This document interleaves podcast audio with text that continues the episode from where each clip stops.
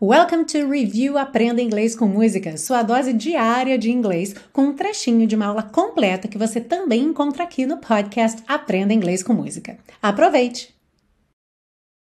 Seguindo na letra, temos Every time you are near. Just like me, they long to be close to you. Toda vez que você está por perto. Assim como eu, eles querem estar perto de você. Vamos prestar atenção em every time, toda vez. Normalmente pensamos em time como hora ou tempo, mas a palavra time também quer dizer vez. Por exemplo, the first time, a primeira vez. The last time, a última vez.